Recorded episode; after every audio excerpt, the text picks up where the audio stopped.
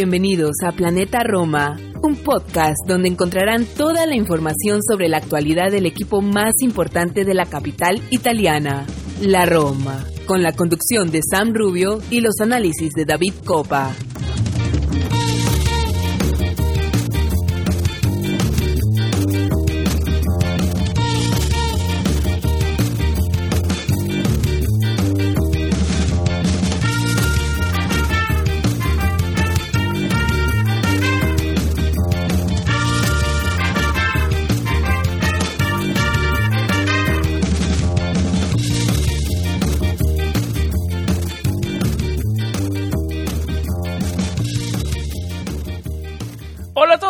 Tifosi y y bienvenidos al episodio número 100 de Planeta Roma Podcast. Por fin llegamos a los tres dígitos en este show. De, estamos súper contentos y primero que todos agradecidos por todas las personas que nos escuchan, que nos mandan mensajes, que interactúan con nosotros. Eh, no sería posible esto sin, sin sus mensajes y, sin sus conversaciones hasta nosotros, ¿no?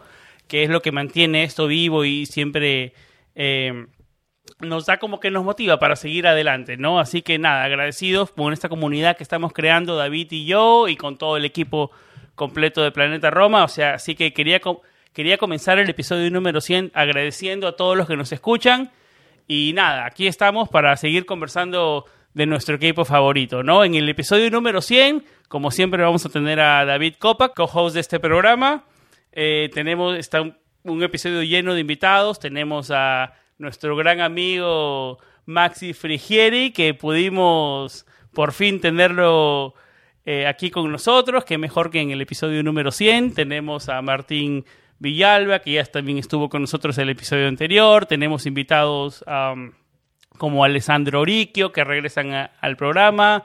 Eh, también tenemos a Alex Heredia, que es un experto del fútbol em, holandés. Nos va a estar hablando un poco del Ajax, que es el próximo rival en la siguiente ronda de Europa Liga. así que es un programa lleno de información, lleno de invitados. Eh, así que nada, sin más introducción, vamos a una pausa y regresamos eh, con el siguiente segmento.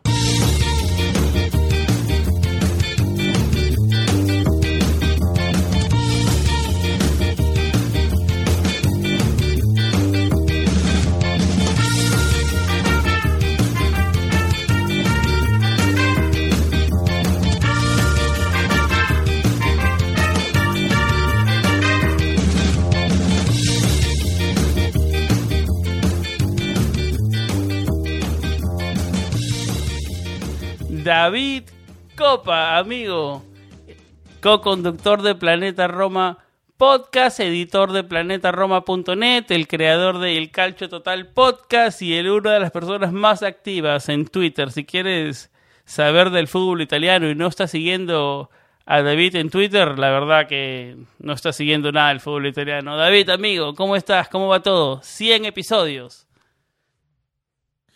Hola Sam, encantado de estar una vez más por acá por Planeta Roma. Y sí, llegamos a los 100 episodios, llegamos más rápido a los 100 episodios nosotros que Juan Jesús a los 100 partidos con la Roma, así que eh, creo que vamos bastante bien, eh, gracias a todos los que nos escuchan, gracias a todos los que nos apoyan y esperamos llegar pronto a más números redondos y seguir haciendo crecer nuestra, nuestra comunidad. Eh, programa lleno de invitados, tenemos invitados de lujo hoy, vamos a comenzar con nuestro gran amigo. Sí, sí, sí Em, editor del diario Olé de Argentina, eh, gran romanista, una perspectiva siempre muy importante, siempre, siempre eh, habla con nosotros en internas, ¿no? Pero es qué difícil es tenerlo en el podcast, ¿no? Qué mejor que tenerlo en el número 100, ¿ah? Un hombre ocupado, un hombre ocupado. otro nivel, otro nivel. Nuestro gran amigo Maxi Frigieri desde Buenos Aires, Argentina. Amigo, ¿cómo estás? Bienvenido de regreso a Planeta Roma Podcast. tremenda presentación te mandaste, ¿eh? Tremenda, bueno, gracias. Gracias por invitarme otra vez. Y bueno, yo vengo al programa 100, después al 200 y al 300. Así. en eso me van a tener. Esperemos que en el 200 como mínimo estaremos jugando Champions, esperemos, ¿ah? por favor, por favor. ¿Cómo andan ustedes? ¿Bien? Bien, todo, tranquilo, todo bien. bien, feliz, feliz centenario para ustedes. En notas positivas, en notas negativas. Para nosotros, tú eres, de la familia más positivas, ¿no? Sí, ahí vamos, ahí vamos. Eh, por ahora, eh, con envión europeo y con dudas en, en la liga, pero ahí vamos. Sí, no, e, ese, esa derrota frente al Parma, como que no, no las esperábamos, ¿no? Pero bueno, ya va a haber tiempo para debatir eso un poco más adelante. Vamos a introducir a nuestro siguiente invitado, eh, parte de planetaroma.net, parte del equipo de edición, nuestra última edición de planetaroma.net que estuvo por primera vez en el episodio anterior, en el episodio 99, Martín Villalba. Martín, un placer tenerte de regreso en el, en el podcast. ¿Cómo estás? ¿Cómo va todo? Bien, chicos, buenas noches, muchas gracias. Uh, hola, Maxi, eh, qué gusto. Igualmente, eh, David, Sam, eh, siempre es un gusto. Contento, contento, muy contento por, por lo visto el, el día jueves. Un equipo aplomado, un equipo serio y contra todo pronóstico, contento por el sorteo, porque para ser el mejor hay que ganarles a los mejores. Ah, ahí estamos totalmente de acuerdo, Martín. Lo hablábamos David y yo por internas y David me decía, no me acuerdo David qué equipo me decías que, queríamos, pero estábamos de acuerdo. Yo quería, yo quería el Zagreb, yo quería el Zagreb, yo, no, yo, no, creo que... Yo tengo miedo a esos equipos del este de Europa porque la Roma siempre juega al nivel de sus rivales. Y a, a, esos equipos yo les tengo miedo. Yo prefería a un equipo, a un Villarreal, e inclusive a un Arsenal. Al que sí no quería es al United. Por, no sé, esa camiseta pesa, esa camiseta tiene mucho, ¿no? Eh, pesa mucho, ¿no? Pero a ese equipo sí no quería, porque es un equipo que no juega bien ahora tampoco, pero tampoco te deja jugar, ¿no? Eh, Maxi, ¿cómo tú ves a este Ajax, a este rival, a esta Roma? ¿Cómo tú ves a este encuentro? Comencemos con eso, comencemos con el tema de Europa Liga y nuestro próximo rival.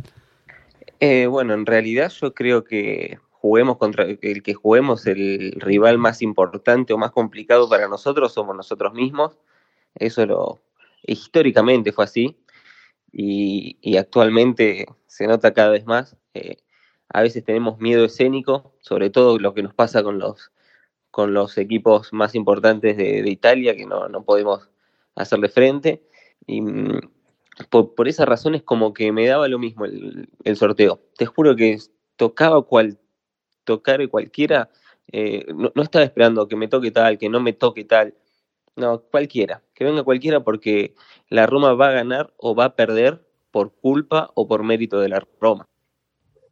Yo creo que ahí estamos de acuerdo todos, ¿no? Eh, sí, sí, totalmente de acuerdo. La mentalidad de la Roma es un tema que ya no es nuevo, ¿no? Lo hemos hablado otras veces el mayor rival de la Roma sigue siendo la Roma. Incluso cuando estábamos preparando este programa, incluso antes de que empezara el, el sorteo, hablaba con, hablábamos con Arión y, y, hoy precisamente se cumplen 25 años de, de, unos cuartos de final en que estuvo en la Roma, año 96, si la memoria no me falta, si no me falla, perdón, Roma, Esparta de Praga, eh, Olímpico de Roma. Fuimos un Esparta de Praga eh, con Karel Poboski, con Vladimir Smisen, con un equipo que luego tendría figuras que harían carrera en Europa importante.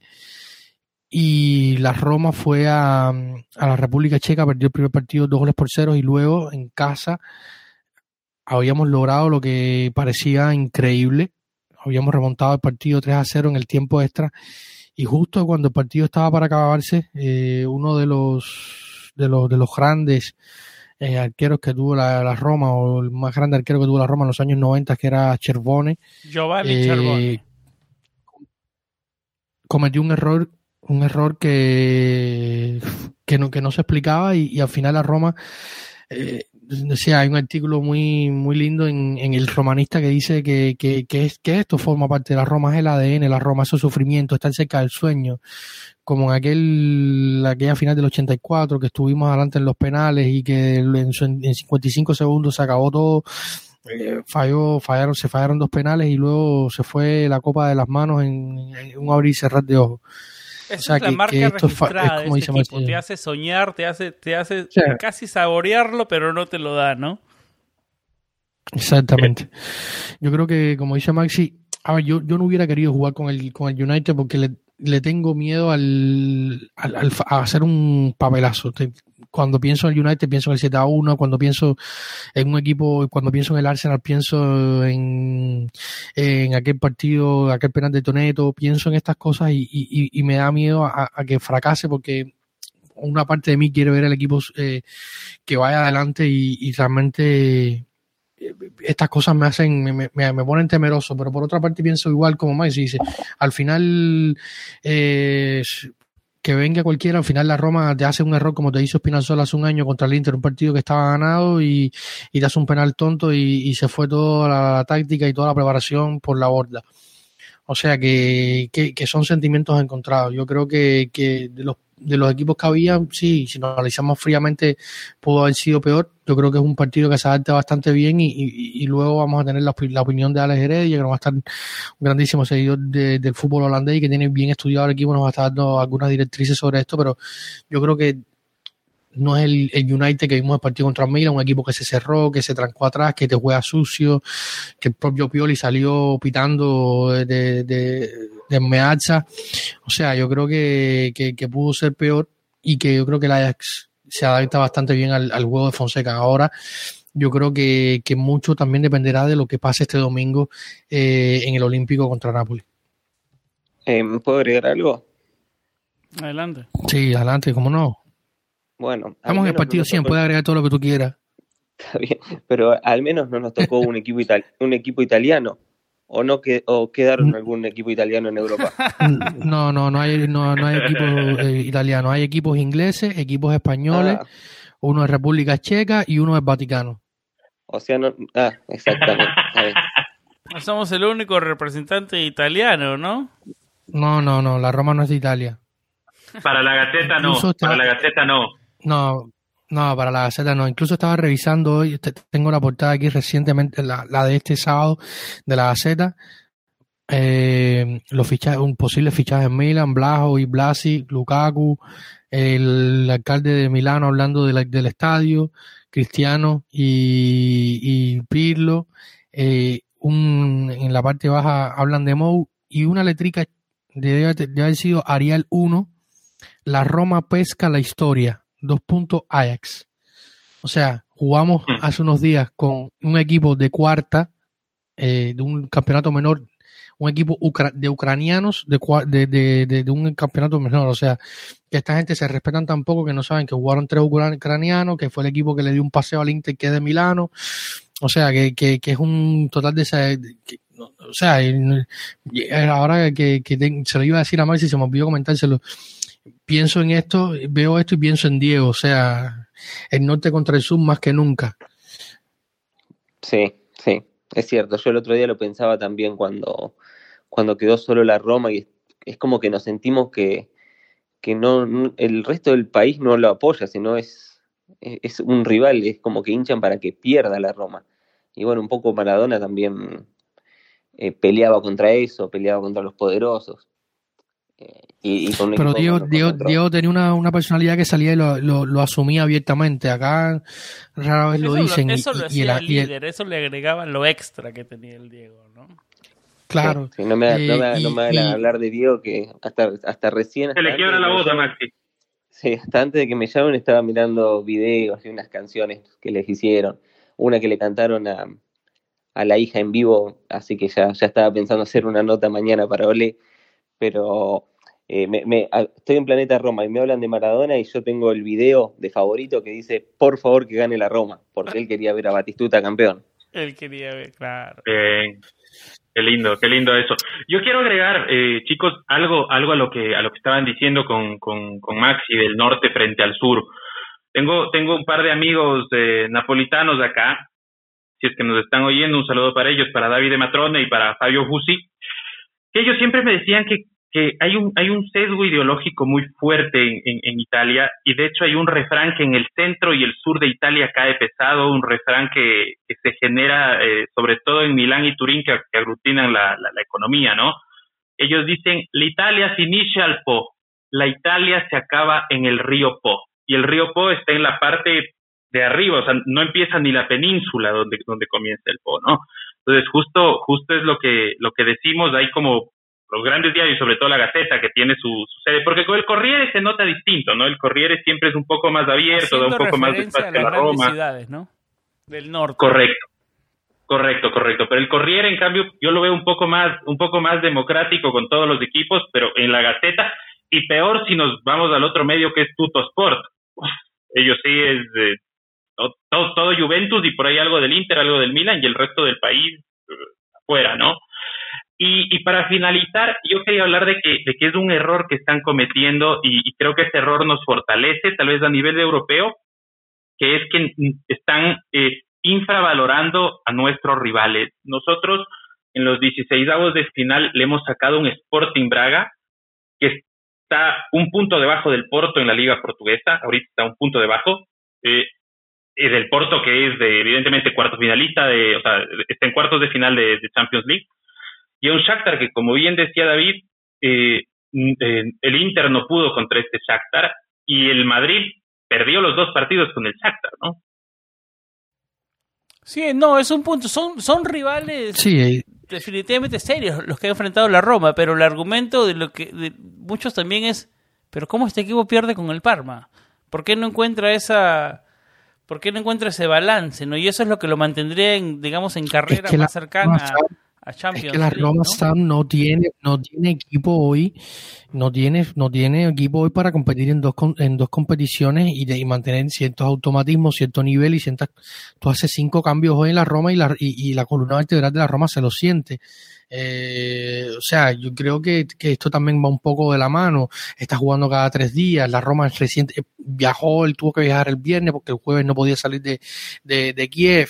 Eh, y es un equipo que entre todas las dificultades, todos los problemas, todas las situaciones, tal y tal y tal, se va haciendo cada vez una montaña más difícil de escalar y, y esto va pesando, va, y, a mí me da la impresión de que no hay un equipo que tú digas, bueno, voy a salir, o sea, el partido de Bruno Pérez en, en, el Tardini es desagradable a la vista, o sea, te da dolor de cabeza porque el partido y no tiene más nada, o sea, era Calafiori que, que no juega desde octubre eh, y, y, lo otro es Santón que no juega desde, desde, desde septiembre, no, no tenía alternativas a, y tiene que darle descanso a, a Castro que, que gracias a, a, un milagro de los, de los preparadores físicos de la Roma ha encontrado continuidad, a que Spinazzola y su dentista han hecho magia, a que, porque no hemos tenido alternativas en las bandas, en el medio del campo no puedes o sea, tienes cuatro jugadores, tienes uno fuera y el otro jugando al central. O sea, que hacer una rotación a, conciencia y que mantengas un nivel, eh, o sea, es complicado. Y, el Parma, a pesar de que está en zona de descenso, juega bien. Hoy le hizo un gran partido, este viernes le hizo un gran partido al, al, lleno, a lo que dos goles de Escamaca, un ex canterano a la Roma, lo sacó del partido, pero hicieron un buen partido. O sea, y esto es primer nivel. Y cuando tienes este cansancio, tienes un poco el factor mental, eh, quizás la relajación de haber logrado un 3-0 que, que, te pone en un estado de éxtasis. Hay, hay varios factores. Y yo creo que, que eso, que eso pesó en el resultado de, de, de, contra Palma. Bueno, pero ahí eh, estás hablando que por ahí no tenemos, sí, comparto que no tenemos plantel para dos competencias, pero quizás hablar con el, diario, el diario del lunes también es fácil, ¿no? Como siempre, pero... Sí, claro, claro. Eh, si, si Fonseca me dice, voy a poner cuatro o cinco juveniles contra el Parma porque apunto a la Europa League y perdemos contra el Parma, me va a doler menos porque le estamos dando roce a los chicos y dejamos de poner jugadores que ya no nos dan nada. Y, bueno, eso estamos en eso estamos de acuerdísimo, pero, pero Corriere a la, a, la, al día siguiente lo, lo está matando, le hincha, le, le enciende, eh, porque se, se mandó a cuatro muchachos de la cantera eh, y, y, y, lo encienden.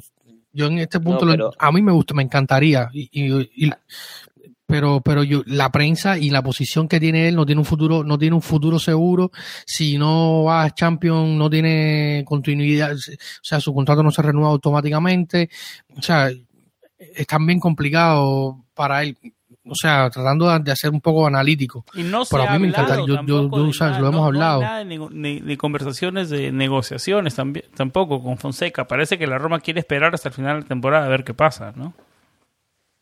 No, estuvo la gente por ahí los otros días en el, en el Olímpico, dicen, pero no hubo conversaciones y tal. O sea, no hay nada concreto, digamos, ¿no? Suena que la Roma quiere esper- esperar hasta el final de la temporada a tomar una decisión, ¿no? Sí, sí, yo no le quiero caer a Fonseca tampoco y no le estoy cayendo. Solo digo que eh, quizás si en la conferencia de prensa previa dice, mira, voy a- vamos a darle oportunidad a que los chicos eh, tomen roce y necesitamos oxigenar eh, a los titulares y no confío en los suplentes, eh, no tendrían que matarlo al otro día, aunque sabemos que lo van a hacer. Pero, pero a mí me encantaría ver a, más jóvenes, sobre todo en esos partidos que, bueno, si vamos a perder con el Parma, perdamos eh, pensando futuro, no pensando, tirando el partido, tirando los puntos. Maxi, am, sé que te tenemos eh, por un momento más. Quiero hacerte esta pregunta antes de, de dejarte ir y disfrutar tu día. Em, la Roma sigue enfrente. Es la primera vez, como lo decía David, de más de 20 años que estamos en cuartos de finales, digamos en instancias importantes de Europa Liga. Estamos metidos en la carrera por cuarto puesto. Eh, si tú eres Fonseca, eh, ¿a qué competición le das prioridad para alcanzar el objetivo de Champions League? Jo, qué difícil. Yo Para soltarte no te le iba a dejar fácil, ¿no? no es que generalmente y, y- y hasta el, hasta hace una semana quizás te decía que, que a- ir por el cupo por la liga, ir y apuntar ahí a ese cuarto lugar. Pero estamos a cinco partidos, a cinco partidos de ese lugar y de una copa. eh, no, no quiero hablar de, de cosas que tenemos prohibidas, pero estamos a cinco partidos, así que David tal vez no está ni de acuerdo con mi pregunta. Yo le leo la mente. No ha dicho nada, David, pero yo le leo la No, mente. no, Y no sé cómo ni siquiera haces esa pregunta, Samuel, digamos. apunto, apunto al, al Ajax primero y después vemos. Exacto, eso es lo que yo siempre digo. Partido a partido, ¿no? Exacto. Vamos, a apuntar a, al Haya, que ya, ya lo cruzamos en una competición internacional. No nos fue tan bien, pero, pero apunto a, a tomarnos una revancha con ellos. Esos son los equipos que me gusta enfrentar, porque como lo decía al comienzo, esos equipos del este de Europa, la, juega, la Roma siempre juega al nivel del rival y un mal partido allá, se nos cierran muy bien en Roma y se nos complica y tal vez nos deje afuera. ¿no? Un rival, un rival más grande tal vez nos exige más y la Roma sube el nivel y nos da una mejor satisfacción, ¿no? Eh, Maxi, muchísimas gracias por acompañarnos en este episodio número 100. Eh, gracias por estar con nosotros. ¿Algo quieres decir antes de despedirte? No, los, quiero felicitar porque eh, 100 programas, la verdad que es un numerazo. Eh, ojalá que sean muchísimos más. Eh, se nota que, que tanto el podcast como la web van creciendo, con las redes siguen creciendo. Yo, por ejemplo, acá estoy en un grupo importante de hinchas argentinas, eh, em, hinchas de la Roma acá en Argentina, y son, ustedes son el, el medio que siguen. O sea, cuando comparten una nota, es, comparten una nota de Planeta Roma y son a los que escuchan. Y, para mí eso es re importante, que ya los tengan como referentes. Y, y, ser parte de ustedes, porque me siento parte, es un honor y espero estar en el, en el 101 por lo menos, no sé si en el 200. Un abrazo grande, amigo. Siempre los micrófonos de Planeta, están, de Planeta Roma están abiertos para ti toda la vida, amigo. Gracias, gracias. Y las páginas también, Maxi, ¿eh? Que, no, Roma que siempre que tú ten... Forza Boca. Y, y Forza Roma, Forza Roma. Un abrazo grande, amigo. Vamos a una pausa y vamos Abrazo, nos metemos a desmenuzar a, al Ajax, el próximo rival de la Roma en Europa Liga. Y tenemos un invitado también que, no, de que es experto en el fútbol holandés, que nos va a hablar un poco más de, de este, el próximo rival de la Roma en Europa Liga.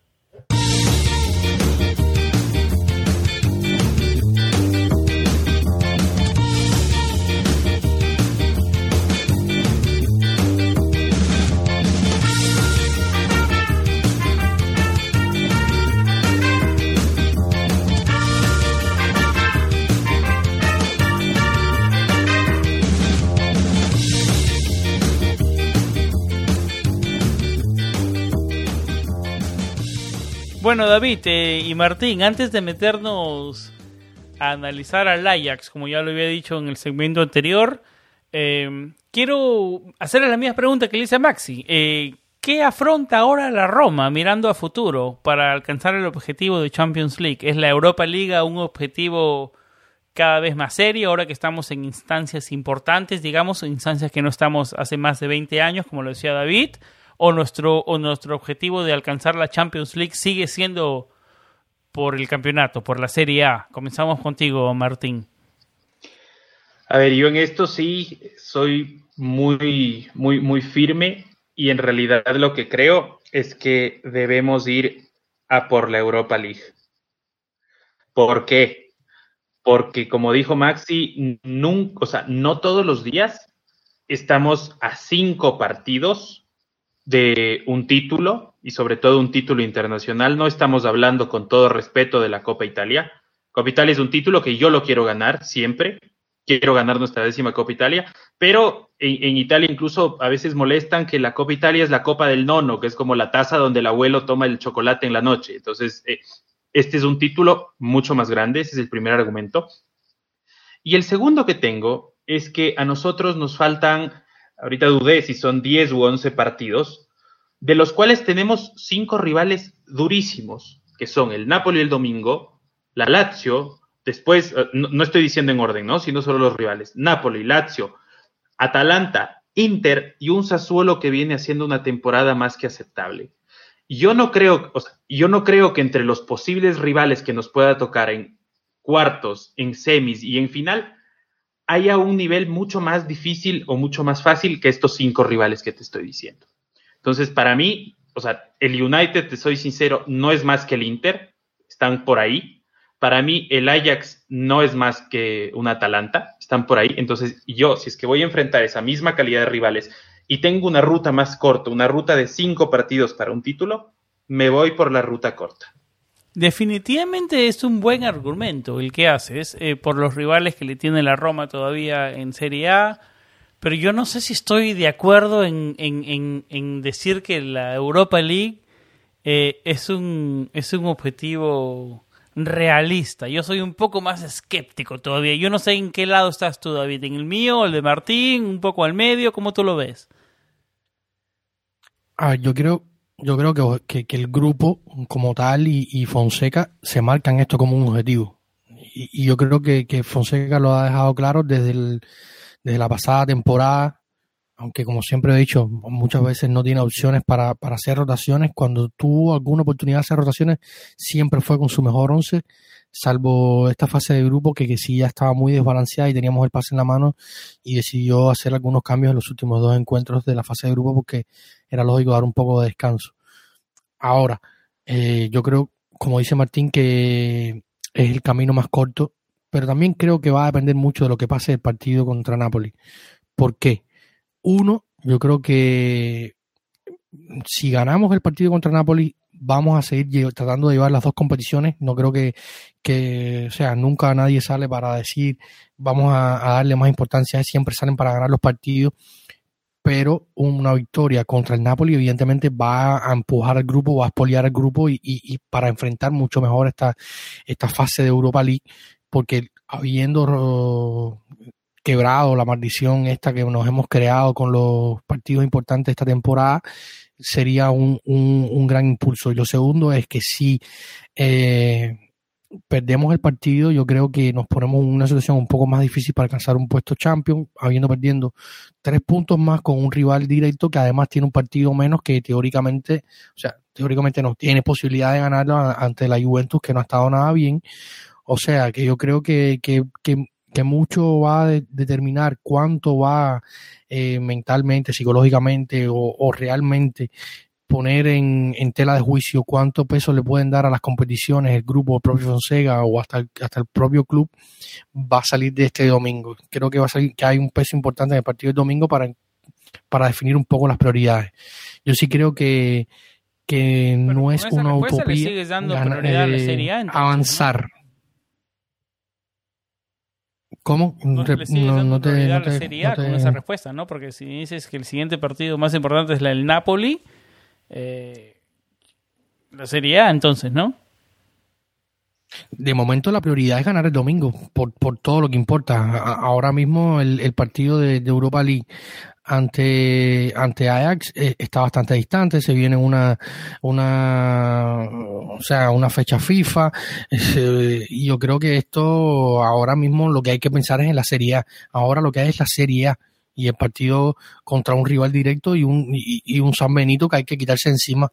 O sea que ahora la prioridad es la Serie A y seguirá siendo la Serie A hasta que toque el partido contra, contra el Ajax y el equipo cambie el chip y, y, se ponga a, toque el, turno de, de, enfrentar al Ajax que nos que es un como decíamos un sorteo que hasta ahora no es de los peores que tenemos la ventaja de que empezamos jugando fuera y vamos a terminar en casa. Yo creo que, que, que, sal, que, que a la diferencia de aquella temporada de, Eusebio Di Francesco, eh, esta temporada la Roma ha, ha, sabido a sus rivales ganar lo mismo fuera que en casa. O sea, llegamos cuatro partidos consecutivos de fase KO ganados, algo que no se lograba de la temporada 90-91. Estamos hablando de, de, de, 30 años.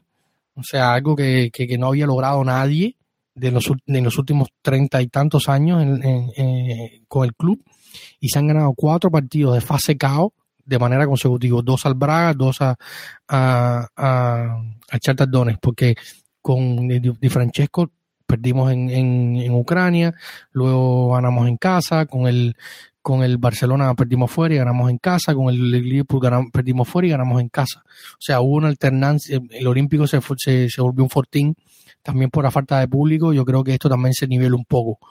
O sea que, que igual se el equipo ha logrado mantener una estabilidad ganando fuera de, fuera de casa y, y en casa, eh, que yo creo que esto también es importante.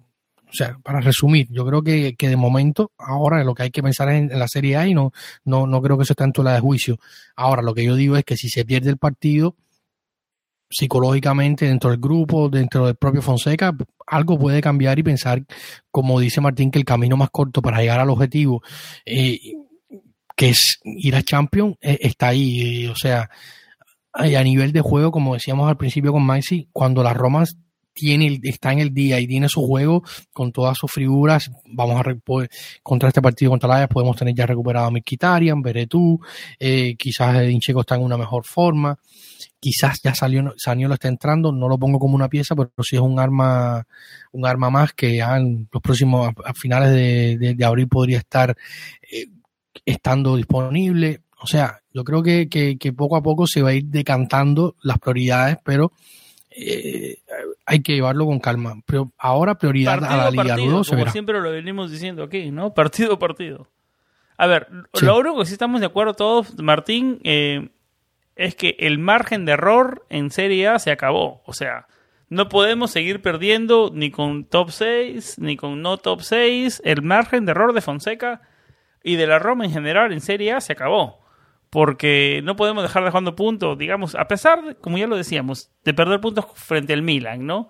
Los, puntos frente al Benevento, la derrota dura frente al Parma, que es mejor que hemos grabado un episodio ya pasando días de eso, ¿no? Para no analizarle y meternos tanto en eso, porque fue una derrota muy dura, ¿no? Esos puntos son los que, los que más los que, los que más nos van a costar. O sea, ese margen de error se le acabó a la Roma, ¿no? No hay margen de error.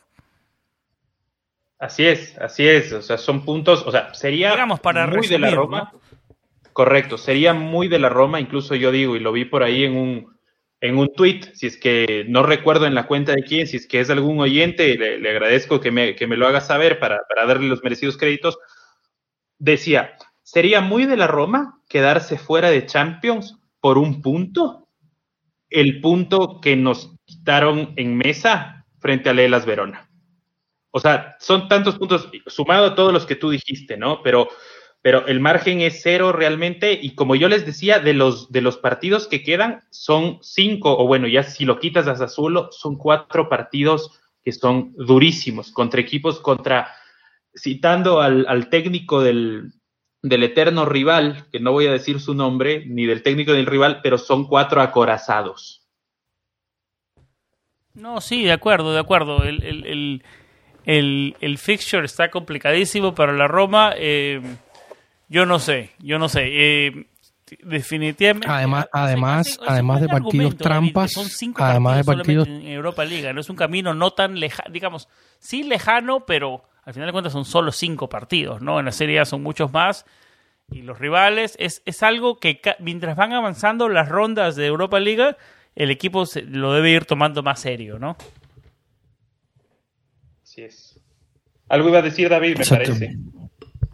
Sí, no, te iba a decir que, que, que también hay partidos, además de estos partidos, con los, los cuatro partidos que nos quedan para, o sea, importante, el Napoli, Inter, Lazio y, y Atalanta, hay partidos trampas como Crotone o, o Spezia que, que, que, se están, que van a estar luchando el descenso, el propio Cagliari, el propio Torino, que son otro equipo que está luchando por descenso y esos equipos cuando están luchando, o sea, Spezia ya será la última jornada y, y probablemente o está salvado o está descendido aunque el descenso está bastante competido, pero son partidos igual que son partidos trampas, que son equipos que salen a matar a morir, que si estás todavía compitiendo en Europa eh, en una jornada entre semanas y tienes que jugar luego con, con Crotone un fin de semana, te, una jornada 35, te, o sea, eh, o sea, que, que no, que, en este punto de la temporada no hay nada sencillo.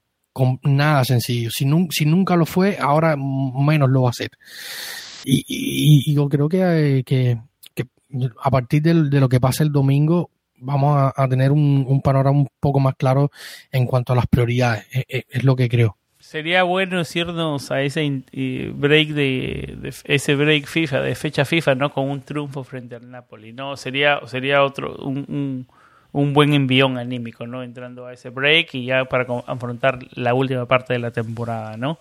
Eh, David, eh, vamos a meternos eh, a analizar un poco a nuestro próximo rival de Europa League antes de seguir metiendo y hablando, hablando de la Serie A y de nuestro próximo rival que es el Napoli. Vamos un poco a analizar al Ajax, David. ¿Qué, les parece si le damos la bienvenida a Alex Heredia, eh, experto del fútbol holandés? Lo pueden encontrar en la página web medium.com arroba aleheredia23 eh, nos va a dar más básicamente una radiografía de, este equipo holandés, con qué equipo se va a encontrar la Roma em, en la próxima ronda de Europa Liga y si tal vez en el equipo hay algunas caras familiares em, que van a regresar al Olímpico, David y Martín. Vamos con Alex.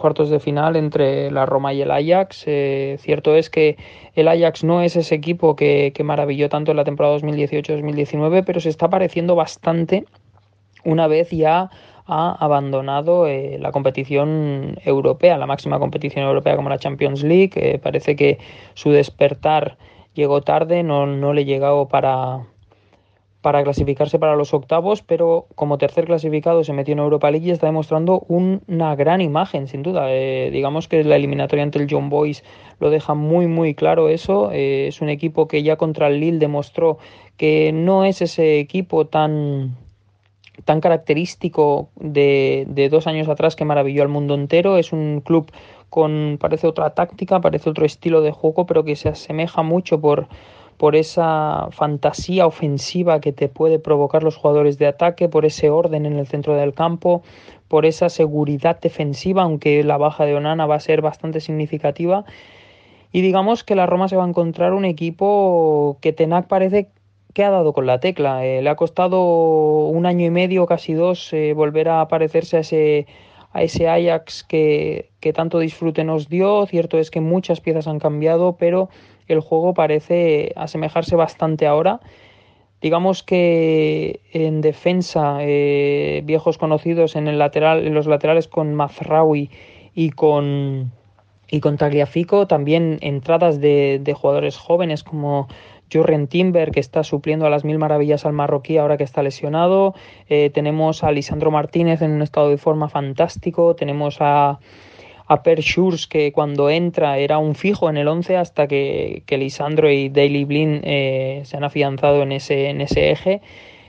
Y digamos que también cuentan con muchas variantes en todas las posiciones del campo. Por defensa hemos destacado a estos hombres. Eh, repito que es cierto que, la baja de Onana va a ser significativa porque es uno de los mejores porteros de los Países Bajos, eh, un rendimiento fantástico, aunque a veces sí que daba esos pequeños fallos de concentración que le han podido condenar en más de un partido al Ajax, pero en lo general es un portero que te da mucha seguridad, mucho, mucho juego de pies, eh, con él se podían enlazar jugadas desde atrás y ahora mismo se encuentran con este Kellenburg, un jugador que ha vuelto al Ajax, eh, digamos, como para despedirse y se ha encontrado con el papel de, portero titular. Eh, cierto es que está dando un buen rendimiento, bastante mejor de lo esperado, pero está bastante lejos del nivel del camerunés. Lo más destacable que yo podría decir eh, para alegría de todos los mexicanos es por fin que Tenac ha dado con la tecla en cuanto a Edson Álvarez. Eh, para mí está siendo el secreto de este buen hacer del Ajax en 2021. Es un jugador que, que en el pivote defensivo ha dado el equilibrio, ha dado la, la fuerza necesaria al club para, para poder estirarse con más facilidad él es quien cubre la espalda a David Klassen, que empezó en ese pivote eh, como equilibrador, como organizador de juego en, el inicio de temporada. Faltaba algo y con, con, Edson Álvarez lo ha encontrado. Está a un nivel fantástico, de verdad. Está siendo el jugador diferencial en la sesión de hace, de hace dos temporadas y ahora mismo en Edson Álvarez se, se mueve todo. Eh, el permitir adelantar a David Klassen eh, ha hecho que, también Ryan Gravenberg se vea beneficiado. El, holandés está en posiciones más ofensivas, más por la zona de media punta, más llegador, como a él le gusta, con toque de balón, disparo de media distancia, llegadas de segunda línea, un poquito un, Donny Van de Beek más, más físico, más fuerte. Y luego arriba encontramos a toda la artillería. Eh, tenemos a Dusan Tadic en un, en un estado de forma fantástico. Dusan que está siendo un poquito eh, la referencia ofensiva de este Ajax, ya que hay que recordar que Haller no fue inscrito por un fallo tremendo del Ajax. Perdón. Y Dusan Tadic está consiguiendo eh, olvidar un poquito al, al jugador francés. Eh, Anthony por un costado, David Neres por otro, bastantes variaciones con Brian y por ejemplo, el jugador que ya ha anunciado que se va del Ajax a final de temporada, pero que está dando un rendimiento fantástico como, como revulsivo. Y, la verdad es que a la Roma le espera un rival muy duro, eh, mucha imaginación por parte de los dos extremos, los dos brasileños, eh, un jugador que se, se descuelga fácilmente para iniciar jugadas, se vuelve extremo, se vuelve media punta, se vuelve delantero centro como es Dusan Tadic, que es un poquito el jugador eh, emblema de este equipo. Y la verdad es que nos espera un, duelo trepidante, dos partidos fantásticos en los que en Amsterdam están muy ilusionados con la posibilidad de ganar este título, un título a nivel europeo después de tantos años. Y, y, Tenac tiene las fichas, tiene las armas, tiene la tecla encontrada ya en el tramo, digamos, decisivo de la temporada, porque a mediados de febrero es cuando el Ajax ya empieza a dar ese paso adelante con la Eredivisie bastante controlada, con bueno, pues con un con una posición ya en Copa muy favorable para, repetir título y a esperar, tendremos que esperar a que finalicen estos 180 minutos que de verdad eh, se atesoran magníficos. Gracias Alex por la gran radiografía completa y análisis completo del Ajax, eh, un rival complicado, ¿no? Un rival con nombre, digamos, de los más complicados que nos podían tocar en el sorteo. Eh, y quiero, abrir la discusión con Martín, con David, con ustedes. Em, ¿Es objetivamente pasable esta eliminatoria? Eh, em, ¿Qué piensan ustedes? ¿Se ha adaptado bien el fútbol de Fonseca a la Europa Liga? Comenzamos contigo, David que eh, Alex nos ha dado una grandísima radiografía de, del Ajax y, es un buen equipo.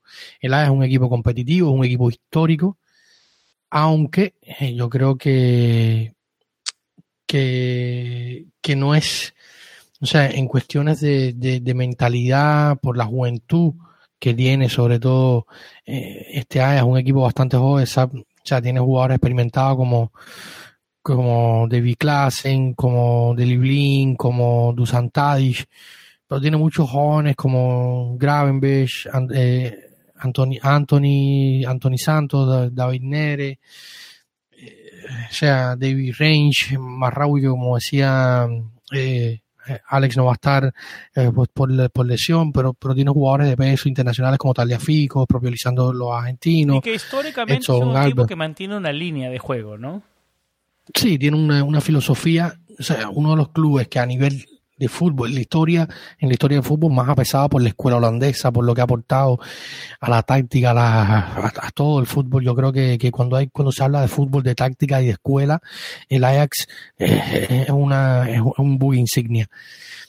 Yo creo, pero al, margen de esto, yo creo que, que hoy en día eh, es más historia que, que, lo que, que lo que realmente es, como lo decía eh, Alex, un equipo que, que viene en ascenso en la segunda parte de temporada, tan parecido a Roma que comete los mismos errores a nivel de directiva, eh, dejando a, a a fuera. Yo, yo pensé que esto no lo iba a ver.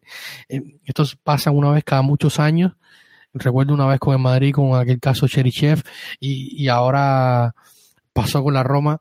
Eh, y pasa con el Ajax, o sea, yo, es, algo inaudito. Y, esto lo hace, son tan similares los equipos jóvenes, con, con proyectos jóvenes, con, con ambiciones europeas, yo diría hasta, hasta, hasta parecida, o sea, me atrevería a decir que hasta, que hasta parecida, porque es un equipo que, que aspira a ganar igual y a, crearse una historia, un grupo de jóvenes ambiciosos, igual que la Roma, o sea, que yo creo que, que son rivales muy parecidos, va a ser una linda eliminatoria. Ahora, ¿es pasable o no? Yo creo que, que va a parecer retórico esto, pero dependerá mucho de, lo, de, de, de, las potencialidades de la Roma. O sea, yo creo que, que Fonseca es un hombre que confía, confía quizás a veces en demasía en su plan táctico, pero si su plan táctico es bien interpretado al 100% es de bastante. O sea que, que dependerá muchísimo de esto.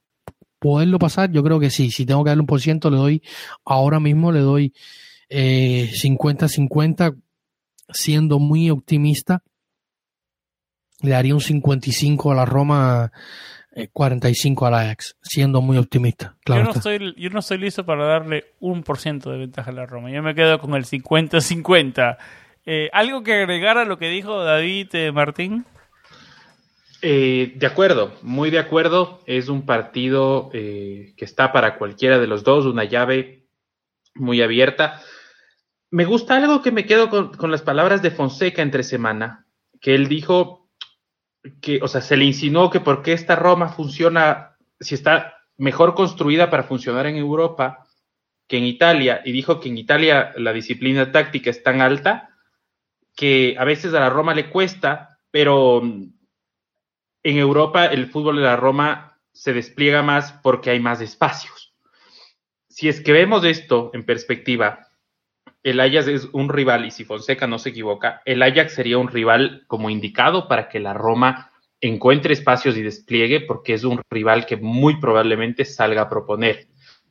¿Por qué soy optimista yo con que el Ajax salga a proponer? Si bien tiene arriba ese monstruo que es Tadic, que, yo cuando vi el partido este donde el Ajax visitaba al Madrid en el Bernabéu, me decía, o sea, vi la actuación de Tadic y yo decía, si, es, si hoy un extraterrestre está viendo su primer partido de fútbol en la Tierra y le dices que Tadic es el mejor jugador de la historia del fútbol, el extraterrestre te cree, ¿ya? Entonces, contra este, contra este Ajax que, que va a salir a proponer, yo creo que vamos a encontrar espacios. Y si te fijas bien, si se fijan bien muchachos y también a, las personas que nos están oyendo, de los tres últimos partidos de Europa League que ganamos, o sea, los últimos tres de la vuelta contra el Braga y la, y la, y la llave completa contra el Shakhtar, todos los ganamos sin posesión. Y el equipo de Fonseca se ha caracterizado desde el inicio y en Serie A por sentirse cómodo con la posesión. Y yo no sé si les pasa como a mí, que a ratos hasta, o sea, por ejemplo, los primeros minutos en, en, en Kiev, de esta semana, yo me sentí incómodo y hasta preocupado. Los primeros 10, 15 minutos dije, Dios mío, ¿qué está pasando? Nos van a hacer un gol y lo que sea, pero es un equipo que de a poco le suelta la posesión al rival y es letal cuando encuentra espacios. Por eso lo veo 50-50, no subestimo al Ajax. No es para mí el Ajax, ahí difiero con, nuestro anterior panelista, no es el Ajax de, de, que encantó y obnubiló Europa tiene mucha potencia arriba y lo que más me preocupa, y eso ya hablaremos después, tengo entendido, es la, baja de, Rick Karsdorp y ya lo diré por qué más adelante. Yo, para agregar lo que decía Martín, yo creo que, se, ha, se hablaba mucho de este tema y es que después de aquella derrota contra Milan en, en, en, la liga, luego se vinieron otros partidos, Fiore, Genoa, el partido con la Fiore son, fue bastante eh, un partido bastante no, no, no, caótico, pero, sí sufrido. Luego se jugó contra el Genoa y, se nota esto que dice Martín. Yo creo que dar la, pelota al rival eh, y yo creo que, que, que, Fonseca ha evolucionado un poco en función, que esto yo creo que ha sido una de las mayores virtudes de Fonseca en la Roma, evolucionar en función a lo que tiene a disposición y cómo están sus jugadores.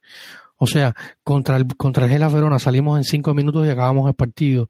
Eh, contra el Udinese salimos en, en, cinco minutos y acabamos el partido. Eh, contra el Inter igual, fue una presión agobiante, luego terminamos bien. Y, y, antes en la temporada venía siendo así un equipo que, que y, y, estaba marcado por los números, o sea, era uno de los equipos que más, más goles anotaban en las primeras partes, que mejor, eh, o sea, una serie de números estadísticos que decían que los primeros 45 minutos de la, de la Roma eran muy buenos. Pero hoy, estamos hablando en marzo, lesiones, fajas, problemas, acumulación de partidos. Ahora se nos vienen cinco partidos eh, en, en, 15 días, o sea, en, en, en dos semanas. Eh, y Fonseca sabe que sus jugadores no pueden darle la misma intensidad que le estaban dando, no sé, en, enero o, finales de, de, de, diciembre. O sea, yo creo que Fonseca ha sabido interpretar esto y ha un poco que modificado la táctica. También le está respondiendo mejor el trabajo grupal. O sea, eh, como decía eh, Martín, en, en, los partidos, en los últimos en los últimos cuatro partidos de Europa League que, han sido las dos eliminatorias, la Roma ha permitido dos goles, uno eh, en casa en el Olímpico contra el contra el contra el Braga y, y el de este jueves en, en, Kiev.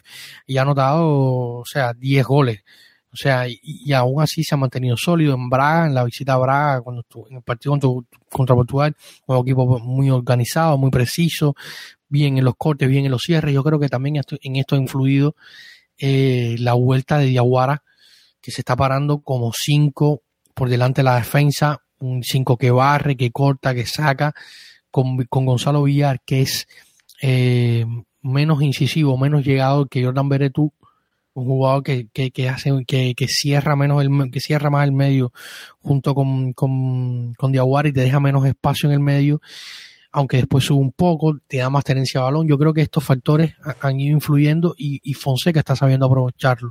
Y yo creo que de ahí eh, ha ido, como ha ido mutando el juego de la Roma, por decirlo de alguna manera. David, eh, Martín, antes de cerrar el, el tema Ajax y meternos de lleno a la previa frente al Napoli, eh, vamos a recibir a Alessandro Oricchio, gran amigo de, del show. Eh, trabaja en las radios de Roma para analizando a la Roma, eh, escritor del libro Daniele de Rossi 1 di Noi.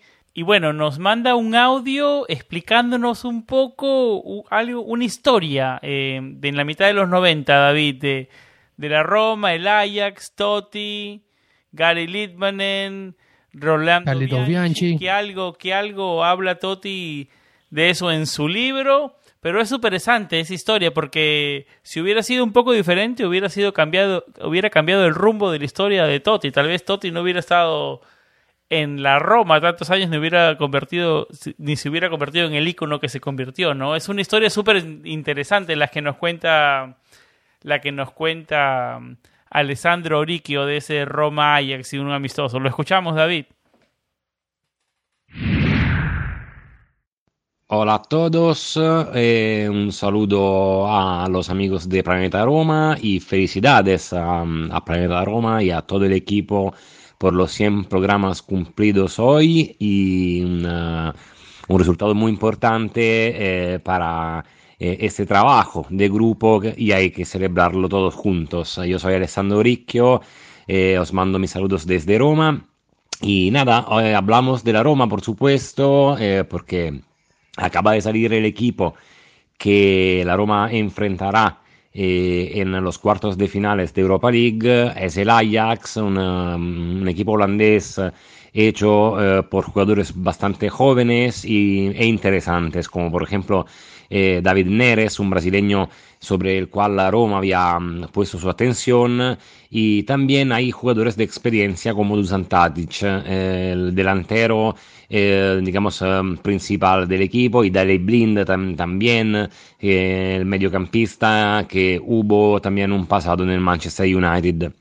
Eh, Roma Ajax nos da, nos regala recuerdos muy bonitos porque hace falta, digamos, volver al 1997 año en que se organizó un torneo que se llamaba eh, Città di Roma y, en aquel año había eh, Carlos Bianchi en el banquillo de la, del equipo eh, de la Roma, eh, un entrenador que había llegado aquí en la capital con un currículum muy importante porque había ganado la Copa Libertadores y en este torneo la Roma enfrentó, se enfrentó al Borussia Mönchengladbach y al Ajax de Van der Sar, Frank de Boer, eh, Ronald de Boer, Littmanen, eh, Mark Overmars, es decir, un Ajax eh, muy importante entrenado por Van Gaal.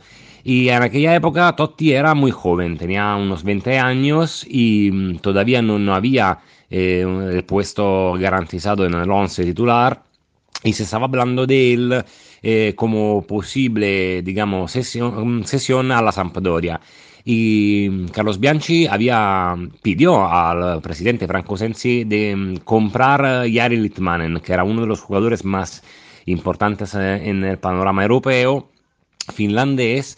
Pero eh, en este torneo Francesco Totti, a, con sus 20 años, eh, jugó de maravilla, eh, marcando un gol en el 3 a 0 contra el Borussia Mönchengladbach y eh, marcando la primera, el, el primer gol en el segundo eh, partido contra el Ajax. La Roma ganó el torneo eh, gracias a la, eh, a la, victoria contra el equipo holandés por 2 a 1. Eh, el otro marcador fue Candela y ahí cambió radicalmente la, la carrera de Francesco Totti que porque Franco Sensi se negó a cederlo a la Sampdoria y Francesco Totti se quedó en Roma y ahí empezó su carrera romanista que, um, que terminó eh, con 307 goles marcados en 786 partidos. Es decir, eh, un, torneo y un partido contra el Ajax, contra el Ajax, el Ajax de además, que cambió eh, la historia de Totti en Roma. Eh, un saludo para todos y siempre Forza Roma. Interesante lo que nos cuenta Alessandro Oricchio. Lo pueden encontrar en Twitter con, en su handle Ronaldicchio. Eh, como lo dije, autor del libro Daniel de Rossi, Uno de Noi y muchos libros más eh, relacionados al, al, fútbol italiano, ¿no? Eh, interesante historia, lo hablaba también eh, eh, Francesco Totti en su libro. Fue uno de esos momentos cumbres, ¿no? Después de ese gran... Fue un torneo de pretemporada, un triangular de pretemporada, donde estaba cerca Lidmanen, como él decía. Frank Bianchi no tenía, no tenía a Totti en sus planes pero después de ese super torneo de Totti, eh, el presidente Franco Sensi dijo, no, yo me quedo con Francesco y eh, Bianchi terminó Por diciendo, suerte. o es Totti o soy yo. Y bueno, al final se supo quién es, ¿no? Por suerte. Tal cual, una tremenda, una tremenda historia. Eh, Bianchi seguramente, bueno, qué pena que ya se fue Maxi, pero para todo el mundo Boca, Bianchi es un ser supremo, ¿no? O sea, es una, es una cosa Pero tremenda. él llegó a Roma no por sus triunfos en Boca, sus triunfos en Boca fueron al 2000, sus triunfos en Vélez Sarfield, ¿no? Con el Tienes equipo razón. de Chilaver y ese equipo, ¿no? Claro, campeón, campeón intercontinental, ¿no? De Con Vélez. Libertadores e Bien. Intercontinental, claro. Por esos logros llegó, llegó a Roma, ¿no? Correcto, pero era, era, era impresionante. Yo por ahí tengo igual leído que, mm, que no conforme igual con este tema, o sea, si bien ahí, como nos dijo Alessandro en la, en la historia, eh, Sensi se enamora de, de- Totti por el nivel del torneo que manda Totti, eh, lo de Bianchi, como ustedes dicen, no, no, no quedó ahí, no quedó ahí porque, porque Bianchi lo quería mandar a, a préstamo a la Sampdoria, ¿no? Eso, y aquí llega, y aquí llega el tema de que te decías tú, Sam, donde, donde Totti le dice justamente, o, o eres tú, eh, o sea, donde Bianchi dice, o es Totti o soy yo, y lo mandan a Bianchi.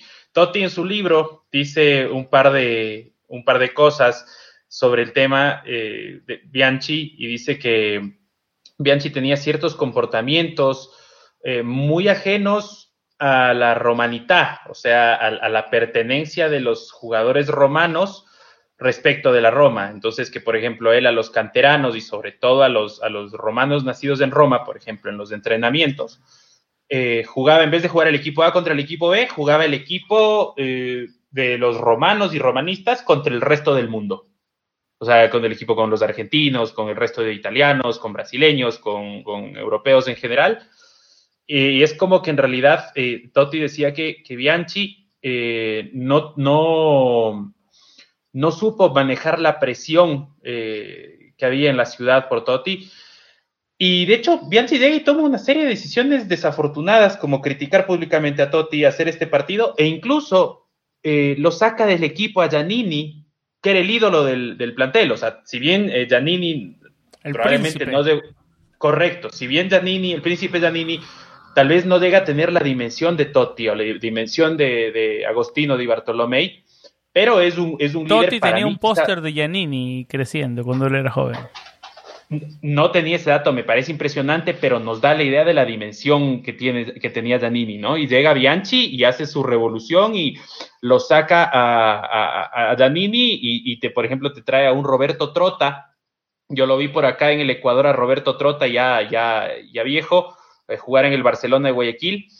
Eh, y, pero bueno, en la Roma Trota no completó ni, ni ocho partidos, me parece. Entonces, ese, ese era, o sea, lo de Bianchi era una revolución, tal vez para mí paragonable, no sé, a lo que quiso hacer Luis Enrique en su momento de llegar, traer jóvenes, mandar cosas, sacar, o sea, algo, algo así es lo único que se me ocurre como en el fútbol contemporáneo de la Roma para, para los que son más jóvenes. Pero, o sea, gracias a Dios, fue Bianchi el que se fue y, no Totti. ¿Algo que agregar de la historia, David? Bueno, después llegó Seman, ¿no? y la historia, y Totti, y Totti subió el nivel, ¿no? Pero algo que agregar de esa historia. Em, en, el, en este uno de los documentales que ha salido, bueno, recientemente, bueno, casualmente este viernes eh, salió la nueva serie, eh, una serie de cuatro o cinco capítulos, si no mal no, mal no recuerdo, de Sky Sport, eh, esperaba de, morir de prima la nueva serie de Totti de cuatro o cinco capítulos. Eh, pero antes, eh, hace como un año, ya creo, en diciembre creo que fue, no, en diciembre de este año, no recuerdo bien ahora la fecha, salió el, el, documental Mi Chiamo Totti, que es también basado sobre este, todo basado, igual que la serie sobre el libro de Paolo Condo, Un Capitano, y, y, en las y en el y en Mi Totti, que es un documental que estuvo, fue, ha tenido varios galardones y tal. Cuando Totti habla de esta parte, dice, cuando yo me entero de que se va a hacer un amistoso para que Bianchi vea a Litmanen de cerca y, y los fanáticos de, de, o sea, los tifosos vieran a Litmanen de cerca eh, para cambiarme, para cambiarlo por mí y se me enfurecí tanto que y, el resultado final es que sale ese torneo y la rompe porque tenía un, o sea, sabemos el, carácter y el ímpetu de Totti y esto evidentemente en vez de amilanarlo lo, expolió y terminó rompiéndola y, y cambiando las directrices de lo que pasaría luego. Interesante, ¿no? Interesante. Ya para cerrar el tema Ajax, que ya habrá momento de analizarlo más adelante, ¿no? Como lo decía David hace unos momentos, el tema más inmediato es la Serie A. Y después de la pausa quiero enfocarme en la previa del Roma Napoli de este fin de semana.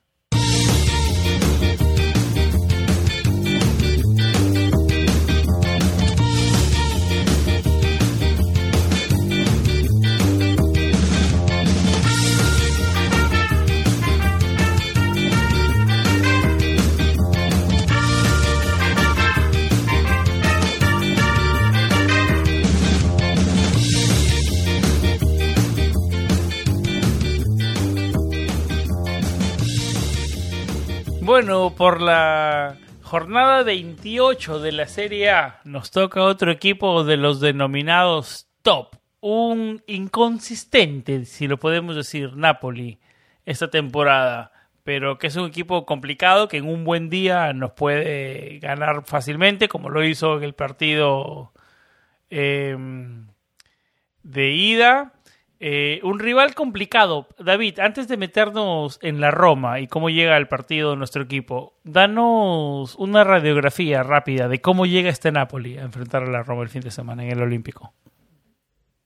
Es que tú lo has descrito perfectamente. Es un equipo que viene de, de muchas altas y bajas, muchas veces con problemas internos, problemas de Gatuso con De Laurentiis, problemas y, y, más problemas.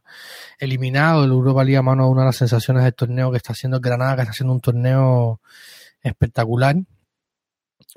Y yo creo que, como tú lo decías, en el partido de ida fue aquel partido, el partido de Diego, eh, y este partido marcó todo aquello, esa estruenda, Nunca estuvimos en de, el partido. derrota. No, no, nunca, nunca. yo creo que este fue como el partido de la Lazio, de los grandes, fueron partidos que nunca estuvimos en el juego, no estuvimos ni cerca de, de, de, de lograr algo eh, en el partido. Y, y nada, yo creo que este partido, como lo decía antes, va a marcar muchas, muchas, muchas pautas de, de, ahora en adelante en la temporada, pero sigue siendo un equipo sólido, sigue siendo un equipo con, con, con grandes figuras individuales, Mertin, Insigne, eh, un fichaje como el de Ochimen que no ha logrado carburar en la temporada, un medio campo sólido, eh, una defensa que si bien en su momento cuando Manolas se fue a, a a Nápoles con y yo pensé que podía ser una de las mejores duplas de, de centrales de la Serie A y realmente está a años luz de, de, de lo que realmente pudo ser o lo que, o lo que esperamos mucho que fuera. Pero no deja de ser un equipo eh, complicado, un rival que siempre se le ha, se le ha hecho la vida difícil a la Roma. Y, dar un pronóstico sabiendo los presidentes que hemos tenido contra los grandes bastante difícil, pero es un equipo que, que, que, te complica la vida, eh, evidentemente. Yo creo que, va a ser un rival difícil y, y, veremos. O sea, hay varias dudas para el partido. Está el tema Borja Oedín, está eh, la defensa, que es lo que, que más ha venido eh, suscitando. Eh, pensé que, que, que, nunca lo diría, pero yo creo que hoy día Cristante no me puede faltar en, en la línea de tres por, por, porque es de los que mejores, o sea, me arriesgaría más porque, porque Ibáñez no está al 100%, Ibáñez, ¿no? No, no, no sé cómo lo vea Martín, pero si tuviera que arriesgarme con alguien en defensa sería Mancini, Cumbula, Cristante. Martín, ¿cómo ves este partido del fin de semana frente al Napoli? Es la, eh, como lo decíamos al comienzo, se, se, acaba el margen de error. Se acaba el margen de error.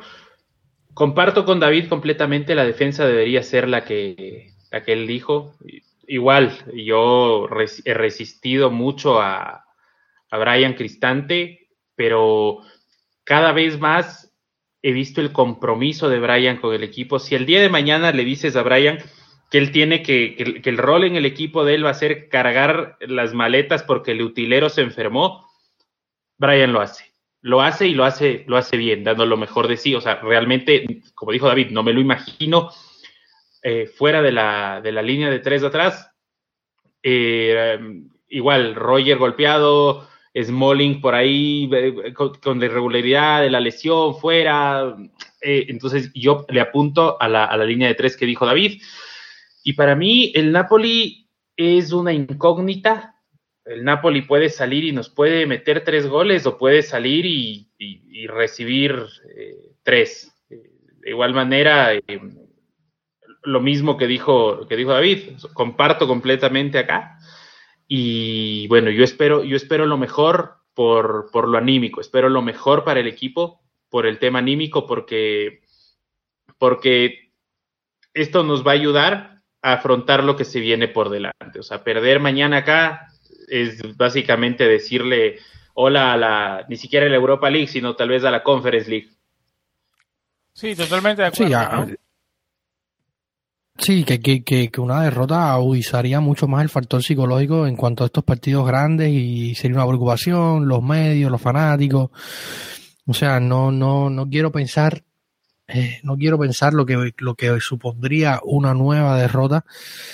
Siempre pienso que, que la última fuera peor pero siempre que pienso en una derrota, o sea, un partido importante, pienso que visto lo visto podrá ser peor todavía.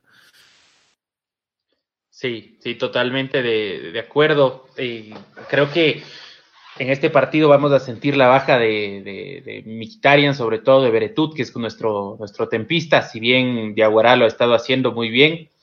Eh, igual eh, Gonzalo, ojalá Gonzalo Villar amanezca en un día lúcido, porque de Gonzalo depende mucho de lo que pasa en las, en las conexiones, en los automatismos. Y bueno, desear lo mejor. De todas maneras, em, yo, yo me doy ya muy por satisfecho con, lo que pasó el jueves contra el Shakhtar. Anímicamente creo que el equipo mostró respuesta. Y lo que más me preocuparía de, perder mañana es justo que eso, que, el ánimo decaiga y que tal vez veas a la Europa League no como un objetivo de, triunfo y de gloria, sino como tu salvavidas. Y todos sabemos que cuando la Roma este año ha estado frente a los compromisos importantes entre la espada y la pared, eh, se ha tropezado en sus propios pies. Sí, como lo decía Maxi, ¿no? La Roma es el peor enemigo de la Roma es la misma Roma, ¿no? No, y tener que cargar con la, con la obligación de hacer algo en la Europa League cambiaría completamente el contexto de soñar a la Roma estar en la Europa cae League. bien el rótulo de favorito.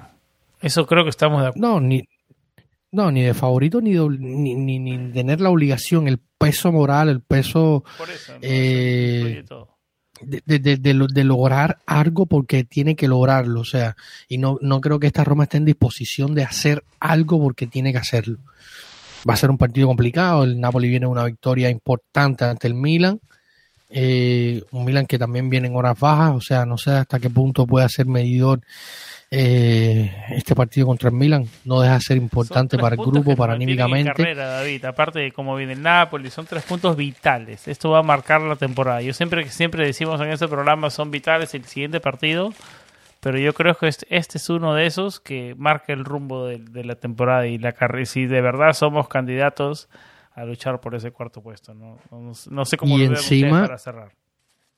Y encima, para cerrar, está el factor extra cancha que el fanático, como nosotros, yo por ejemplo, diera lo que no tengo por ganar ese partido eh, de, de, domingo por lo que, supo, lo que supuso del aplazamiento de los partidos, la, que se acomodan, o sea, lo que hablábamos al inicio del tema de Gaceta, acá lo hablamos con el tema de Laurenti, que es un tipo que tiene muchísimo pecho y se le escucha la voz y se le complace por decirlo de alguna manera, sus peticiones dentro de la Serie A y, Juventus y Napoli se tenían el partido aquel que no se jugó, que, que nunca debió jugarse porque el, Napoli violó el protocolo ah, abiertamente y entonces le como la corte le, concedió jugar el partido, acomodaron el partido al 17 de marzo, no, no, les convino a ninguno de los dos porque no quería el Napoli jugar tres partidos fuera seguidos, no querían, estaban cansados, los motivos que sean, podemos confabular contra esto y, cambian el partido para otra fecha que, le convenga a los dos y, va a llegar el Napoli bien descansado y con toda la polémica que se formó fuera, yo creo que, el partido aún se remarca más de importancia y esperemos que esto no afecte del todo a los jugadores, o sea, que, que, que tiene todos los condimentos para ser el partido de la temporada, por decirlo de alguna manera. Hasta este punto para mí va a ser el partido de la temporada. Es así, yo lo veo así también. Eh, realmente yo a de, Laurentis le he cambiado el nombre, ya le digo de Lamentis, porque con respeto lo único que hace señor es quejarse y, le dan le dan oídos, ¿no? O sea, es, como un... Pero si le funciona, lo va a seguir haciendo, ¿no?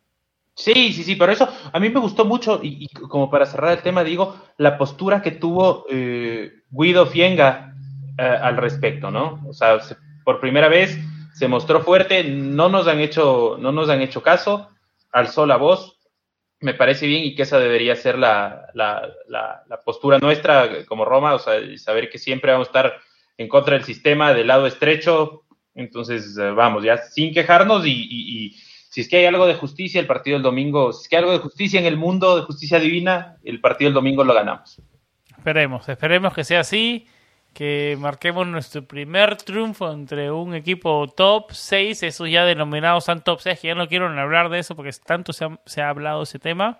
Esperemos que este fin de semana por fin podamos eh, sacar un tres, puntos, ¿no? Contra uno de esos equipos y, y, lo más importante es seguir en carrera por Champions, ¿no? Porque estar de acuerdo o no que Europa Liga sí o no, la final de cuentas Champions eh, y tu liga siempre es una carrera directa para, para llegar a Champions, ¿no? Es, una manera directa para llegar a Champions. Eh, a David lo puede encontrar en Twitter con su cuenta, su handle es davisito-rc. A Martín obviamente maneja la cuenta de Roma Latam. Eh, nuestra cuenta es planeta-roma, así estamos en Twitter y en Instagram. Mi cuenta personal es Samuel 99 así me encuentran en Twitter. ¿Algo más, David, Martín, para cerrar? Eh, en este episodio número 100 nos hemos extendido, David, por segundo episodio consecutivo. Pasamos la hora de episodio. Pero en este sí tenemos excusa, porque es el episodio número 100, ¿no? Siempre hay una buena excusa para seguir hablando de la Roma y nada, encantado de poder haber llegado a los 100 programas, un, programa lindísimo con Maxi, con Martín, con contigo y eh, seguir sumando programas, seguir eh, sumando números y sobre todo que, nuestros oyentes estén eh, complacidos con lo que intentamos hacer acá de, corazón y con fe, con la mejor fe romanista. Yo por mi parte igual agradecerle siempre, me he divertido mucho, creo que hemos tenido un programa de altísima y altísima calidad, eh, invitados de todas partes del mundo, de, todos los idiomas, de todos los colores y, sabores. Y bueno, como siempre, eh, mandarles eh, un saludo a todos los, los, que nos escuchan. En especial quería mandarle hoy un saludo a un fanático nuestro desde México, Jair Serrano eh, enfermo de la Roma y de Toluca, por lo que lo he visto. Sí, qué bueno que lo conociste, que lo dijiste, Martín. Sí, desde la otra vez, un, fiel oyente nuestro. Y un saludito pequeño, yo soy el de los saludos, eh, a mi amigo Juan Alberto, que me está oyendo también y que cumple años el día lunes. Saludos para Juan Alberto, saludos mm. para Yair, este, hasta México. Eh, a todos los que nos escuchan, la verdad, como lo decía al comienzo del programa, súper agradecidos por todos ustedes, por todos y cada uno de ustedes, a los que nos escriben, a los que nos leen, a los que interactúan con nosotros. Ese es el objetivo principal de, de esto, ¿no? De Planeta Roma Podcast, de planetaroma.net. Seguir creciendo la comunidad romanista en idioma español. Yo creo que eso ha sido todo por el episodio número 100. Em, esperemos que el equipo saque un triunfo que nos mantenga en carrera, como siempre lo vengo diciendo en los últimos episodios por Champions League, para mantener nuestros objetivos y alcanzar nuestros objetivos de cualquier forma que sea. Así que nada, siempre con vibras positivas y como siempre lo más importante, Forza Roma. Chao.